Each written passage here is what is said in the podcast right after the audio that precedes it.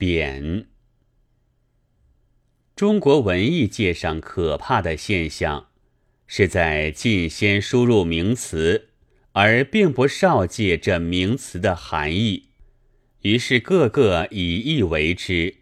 看见作品上多讲自己，便称之为表现主义；多讲别人是写实主义。见女郎小腿肚作诗是浪漫主义。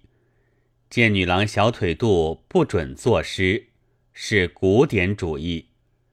天上掉下一颗头，头上站着一头牛，哎呀，海中央的青霹雳呀，是未来主义等等，还要由此生出议论来，这个主意好，那个主意坏等等，乡间一向有一个笑谈。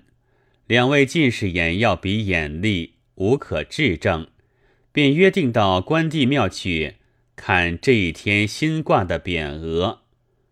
他们都先从漆匠探得字句，但因为探来的详略不同，只知道大字的那一个，便不服，争执起来了，说看见小字的人是说谎的，又无可质证。